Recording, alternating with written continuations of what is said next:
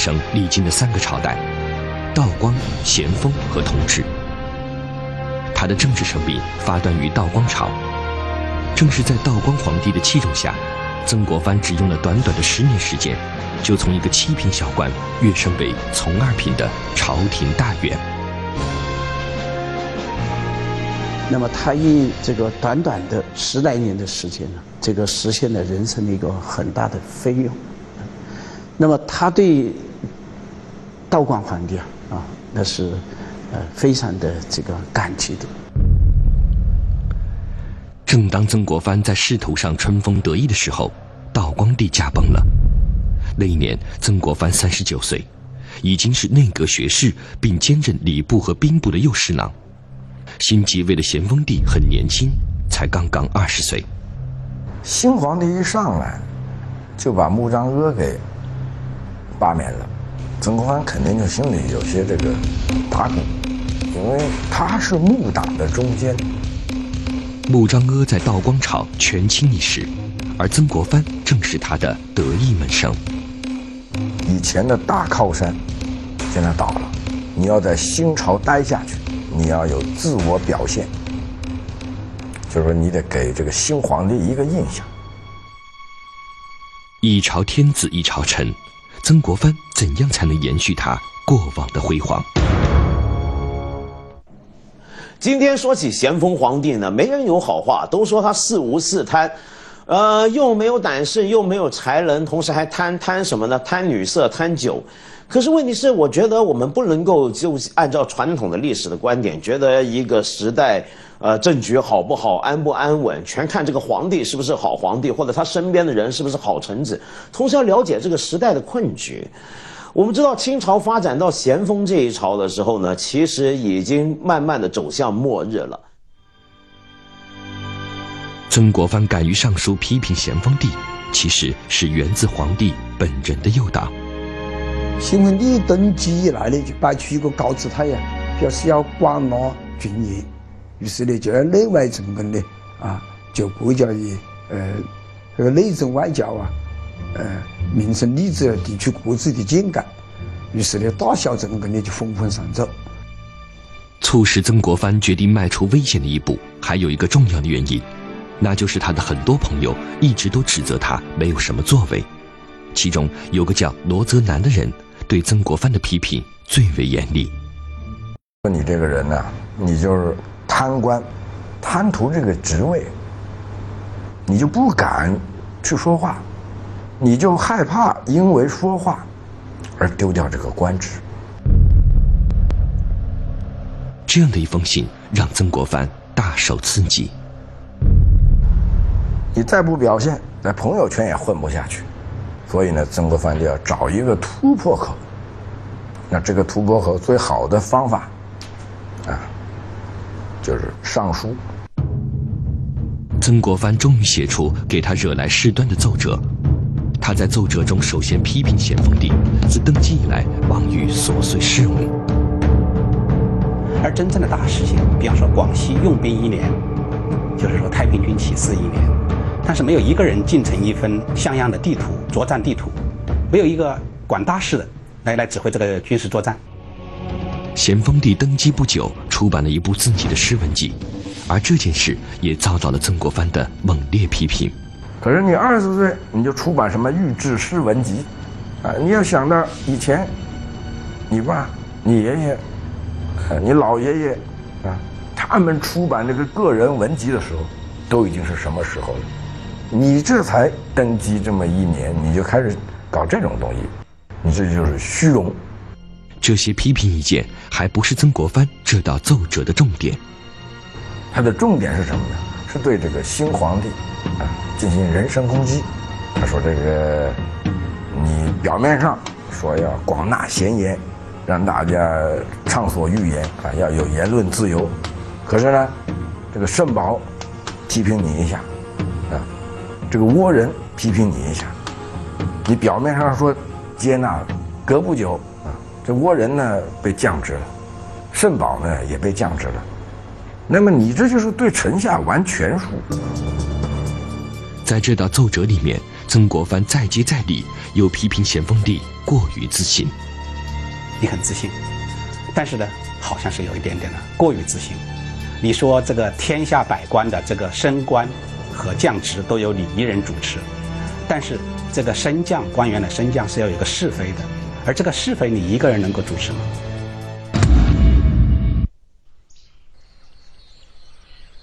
曾国藩把这道奏折呈给咸丰帝以后，又特地抄写了一份寄回湖南老家，展示给他的那些朋友们。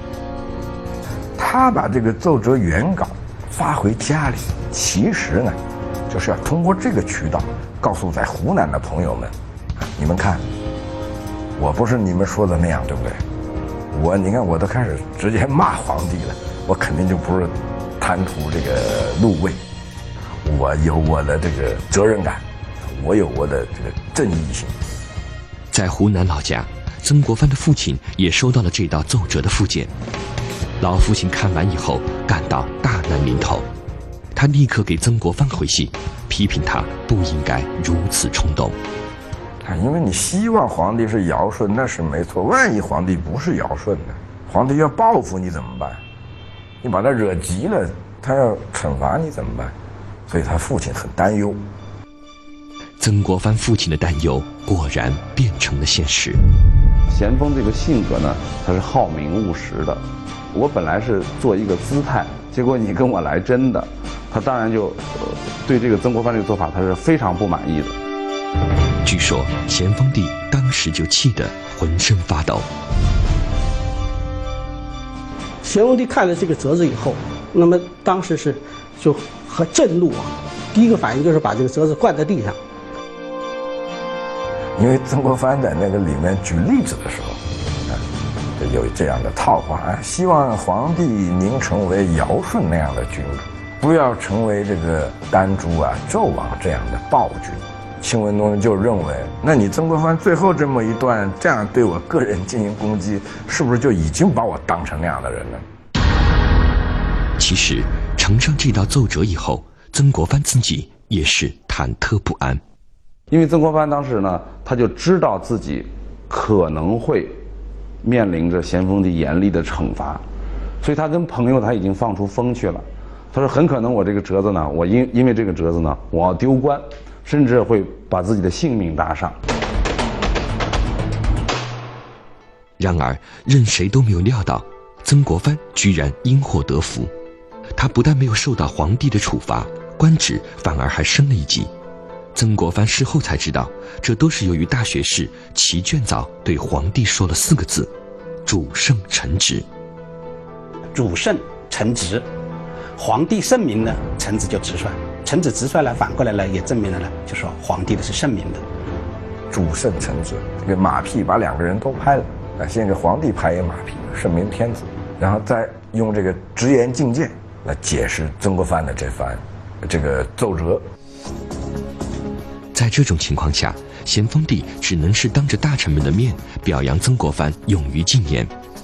但很快，这位新皇帝就体现出了强烈的报复心。当时，军机处代皇帝写了一封上谕，作为对曾国藩奏折的回应。咸丰帝阅后非常不满意，亲笔做了修改。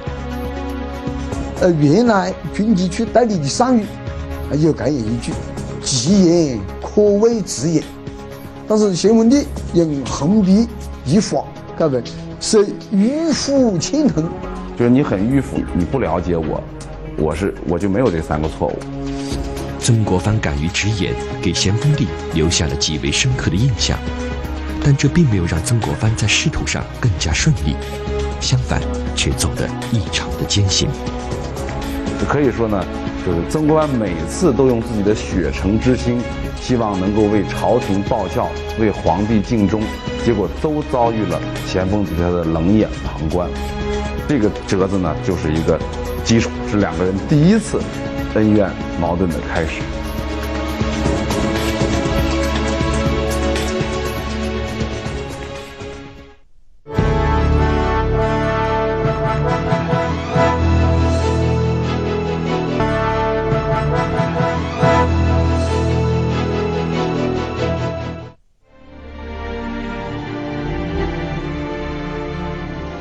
人把咸丰帝形容为一位苦命天子，而却是他登基还不到一年，就碰上了席卷全国的太平天国起义。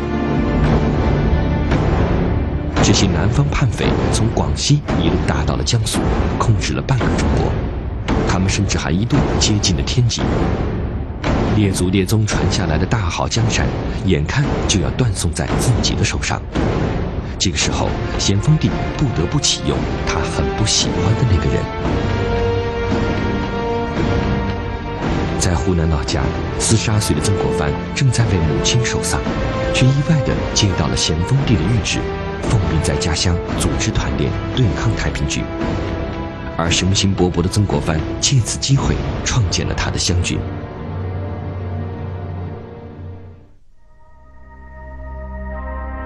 太平军不断的西征和北伐，大清帝国已经是危在旦夕。咸丰帝连续三次给远在湖南的曾国藩下达命令，要他火速出兵，而曾国藩每次都恭敬地回答说：“船炮还没有准备好。”有一次把咸丰皇帝惹急了，咸丰用很尖刻的语言，就说：“你曾国藩，你平时，呃，你你总说大话，你总以为自己很了不起。”那么现在真是到了考验的时候了，嗯，那么你为什么不出兵呢？你再这样的话，那大家都认为你是胆小鬼了。你以前一直自诩能安邦定天下，啊，自诩一生，呃，所有大任能担于你一肩，啊，现在让你去出征，你你又不敢去，你这什么意思啊？如果换作是别的官员，一定是唯命是从。但曾国藩仍然顶住压力，拒不出兵。他说：“我与其啊，今后这个仗打败了，办不成，我宁愿现在被人看作是胆小鬼。”一直到一八五四年二月，曾国藩才同意起兵。当时他率领湘军一万多人，从湖南的衡州出发，开始东征。这一年的八月，湘军经过苦战，攻克了长江上的重镇武昌。淄博呢是兵家必争之地，在该个时候呢，也是湘军和太平军的必争之地。咸军占领了武昌，他就具有了上游，他可以就可以训练一下。当时太平天国除了南京，手中握有的重要城市啊，就算这个武昌了。太平军要是从湖北往北进攻，那就比。他原来的从这个江南一带往北走进攻北京，就要多了一条道，这一点对清朝来说是个要害之地。湘军夺取武昌，让八旗军和绿营军很没有面子。作为当时国家的正规军，自太平军起事以来，他们就一直节节败退。而曾国藩训练的一支这个团练，也就是一万多人。而且是一帮书生带领的，又不是国家正式的这个军队，竟然呢能够取得这样大的战绩，所以呢确实形成了很大的一种反差。那要知道，武昌是在骑兵以及陆营的手中失去的，而骑兵和陆营后来也陆陆续续攻打武昌，也没能将它夺回。现在突然武昌这么重要的一个地方。被这么呃来自湘乡、来自湖南一支由民众组织的一支呃准军队给收复了，那当然体现了这支军队的价值。攻克武昌以后，曾国藩赶紧派人把加急捷报送往北京。曾国藩这面呢，捷报传上去以后呢，他也是内心非常惴惴不安，因为他长期以来他都觉得咸丰是猜忌他。所以他也不知道咸丰帝会有一个什么样的反应。在湘军攻克武昌七天以后，咸丰帝收到了由湖广总督派人送来的有关奏报，他还不敢相信，只是把这个奏报当作传闻转给了内阁。又过了六天，曾国藩的报捷奏报才送到咸丰帝的案前。那么呢，咸丰皇帝听了以后简直不敢相信，陆营都做不到的事儿，曾国藩。带着一帮乡勇，把一个省城给夺下来了。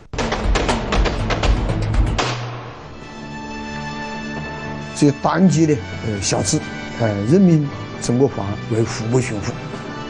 在武昌，曾国藩欢天喜地地迎接了圣旨的到来。那么曾国藩是大喜过望，就是一块石头呢，终于落了地。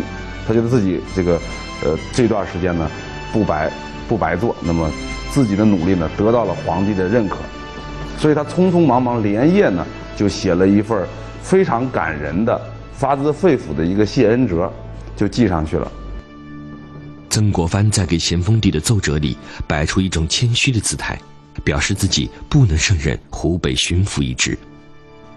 其实呢，他何尝不知道，把这个东西交上去之后，啊，皇帝也就会最多，呃，做做样子，批评你，哎，不要太谦虚了，太谦虚就太虚伪了，你还是继续干吧，啊，就就就会用这样的东西打发他，然后呢，他也不会继续推辞。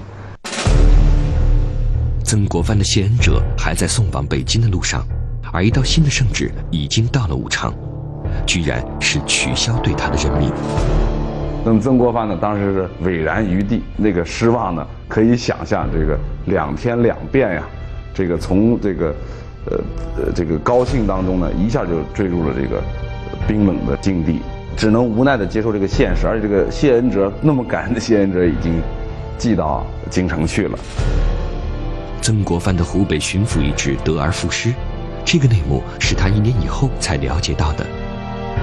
原来是当时的大学士齐俊藻在咸丰帝面前说：“曾国藩的势力如果壮大起来，对朝廷恐怕不是什么好事。”清文宗一听呢，警醒了，一个不在职的文官回到自己家乡，哪来这么大的号召力？一声令下，几万人都听他的命令。那接下来去打太平军，当然好了，平定叛乱。可接下去他要不打太平军，他就干点别的吗？正是因此，咸丰帝才取消了对曾国藩的任命。在武昌，曾国藩沮丧之极，皇帝的这种做法对他无异于是一种戏弄。这不是开玩笑吗？不是这种玩笑很少的，君无戏言啊。你皇帝说话不能跟放屁一样，你不能说前两天说什么，今天又立即收回。这其实皇帝也知道很不好意思的。在北京，堂堂的大清皇帝需要为自己出尔反尔的行为做出辩解。这时，曾国藩的谢恩者刚刚送达，于是咸丰帝就着这个奏折，又给曾国藩发出一道新的谕旨。咸丰帝在这道谕旨里对曾国藩极尽嘲讽之能事。他说呢，哎，你看，我就知道你会拒绝吧，所以呢，我先于你，呃，把第二封圣旨发下去。但是呢，你这个总是我一给你奖赏你就拒绝，这也不好。我已经授予你湖北巡抚，那么你不管将来我会不会收回成命，那在这一刻你就是湖北巡抚。那么你回那封奏折的时候，你属自己的官衔。就应该写上湖北巡抚，可是你还不写，所以呢，可见你这个人呢，有时候不讲礼仪，冒犯我，这一条啊，希望你以后要改正。接下来的许多年，曾国藩都处于一种尴尬的境地，他既没有正式的头衔，也没有实际的权利，却要对镇压太平天国起义负责。所以有一天晚上。他对自己的那个小时候的好朋友刘荣，两个人呢，这个望着那个黑黢黢的天空，说：“我浴血奋战，且呢受到这样的一种猜忌，令人心寒。”他说：“一个湖北巡抚呢，倒确实不是多么大不了的事情。可是齐俊藻啊，也是精忠故交，你犯得着这么一件事？你在皇帝面前重赏我吗？”这条命呢，不是死在战场上，就是死在这种政治的权谋里面。如果说一旦我被害致死，你一定要在我的墓志铭里面呢给我鸣冤，否则我死不瞑目。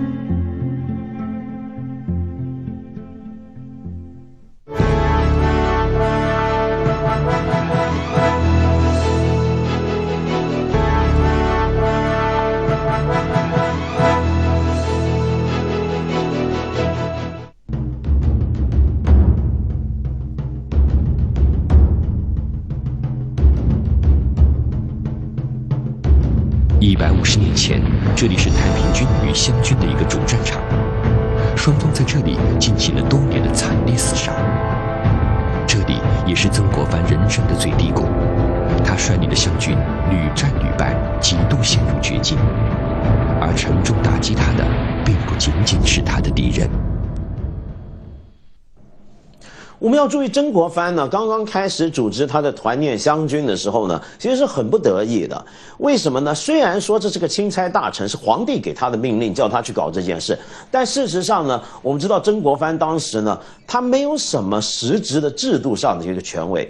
可以这么讲，就他这个钦差大臣是个体制外的钦差大臣，而且更不要说，就原来清朝就存有的这种满汉矛盾，就一个满人组成的一个政府高层呢，无论如何是很难真心的去信任汉人的。那么这是一点，但是更重要的就是，当时对清朝的原来的体制来讲，他们很难理解，像湘军，这到底是个什么东西呢？对于曾国藩来说，在江西度过的每一天，几乎都是精神上的折磨。这一年三月的一天，他接到了来自老家的讣告，父亲去世了。这个噩耗对于他来说，既是一种打击，也是一种解脱，因为他有了理由可以逃避眼前的这个烂摊子。曾国藩立即给咸丰帝上折，请求回家奔丧。而他竟然不等皇帝批准，就迫不及待地离开江西，回到老家去了。在湖南湘乡，正在服丧的曾国藩仍然一遍遍地回味着过去在江西时所遭受的种种苦难。他决心今后要摆脱这种局面，于是壮起胆子给咸丰帝写了一道措辞激烈的奏折。见自己。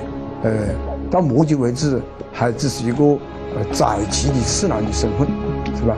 无官无职无觉，奏显想不到，奏见见不得。派出去的奏显人员死去被歧视，江西地方官员拒绝也为他。曾国藩的这一篇奏折，其核心内容是要咸丰帝授予他一个有实权的官职。曾国藩就在奏折讲了三个困难。希望皇帝解决，他提出的解决之道呢，其实就是要做巡抚，要做江西巡抚。他自己对自己呢，有一个估价，可以说过高的估价。他认为呢，说如果我现在在湖南丁忧，那么太平天，你清廷你没有人再能像我一样去能和太平天国去打仗。曾国藩在奏折里公然要挟皇帝。他声称，根据当时的制度，父亲去世，儿子要在家守制三年。如果咸丰帝不能满足他提出的要求，那么他从此就在家守制，不再出山了。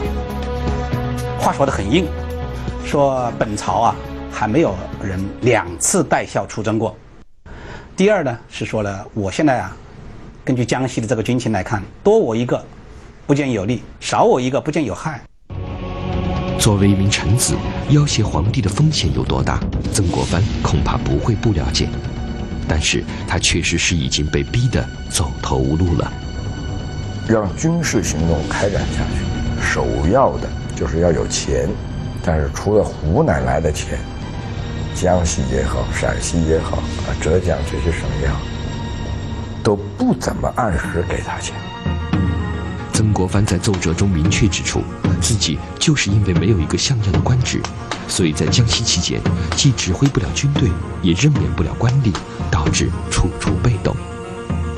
这是曾国藩最重要的，也是唯一的苦衷。为什么他会提出，你要给我一个实质性的权利，否则我就不干了。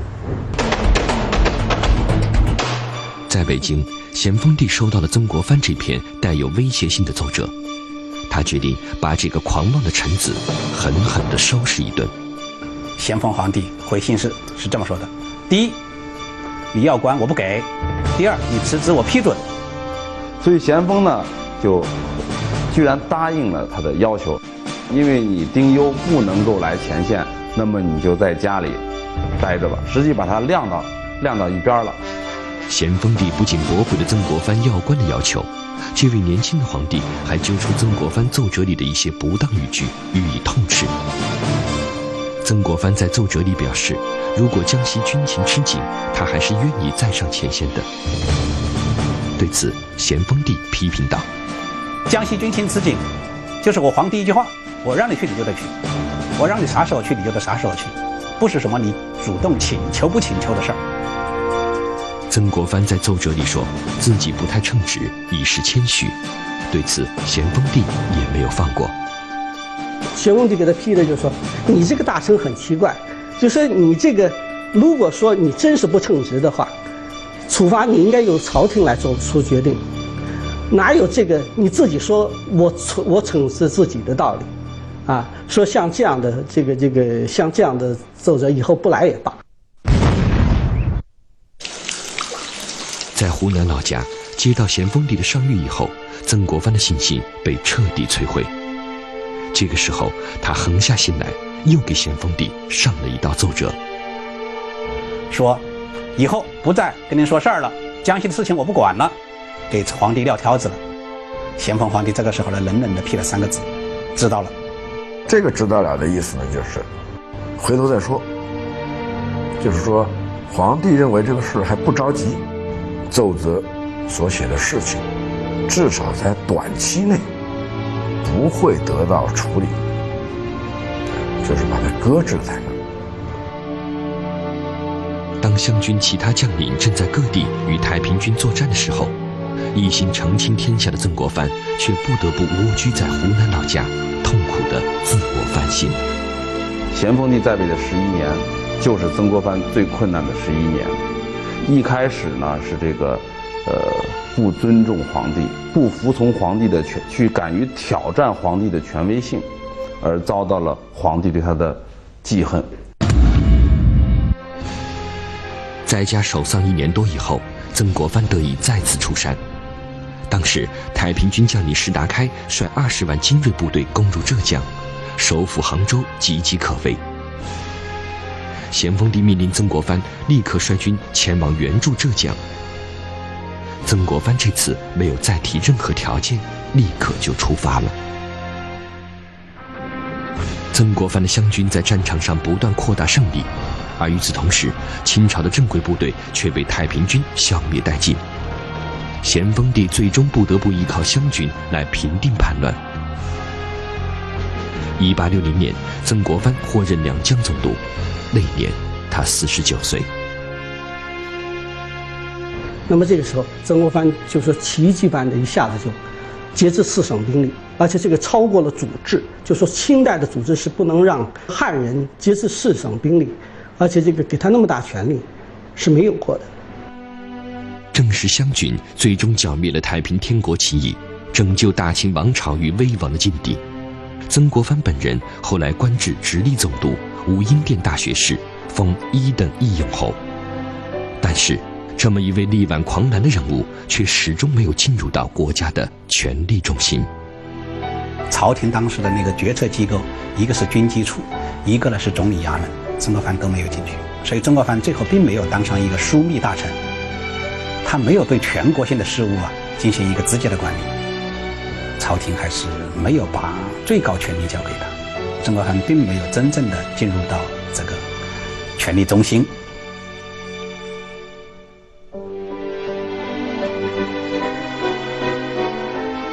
位于湖南双峰的曾国藩故居，现在渐渐成为一个热门的旅游景点。但是，今天的人们如何能够体会到这所宅院的主人，其一生是怎样的战战兢兢，又如履薄冰？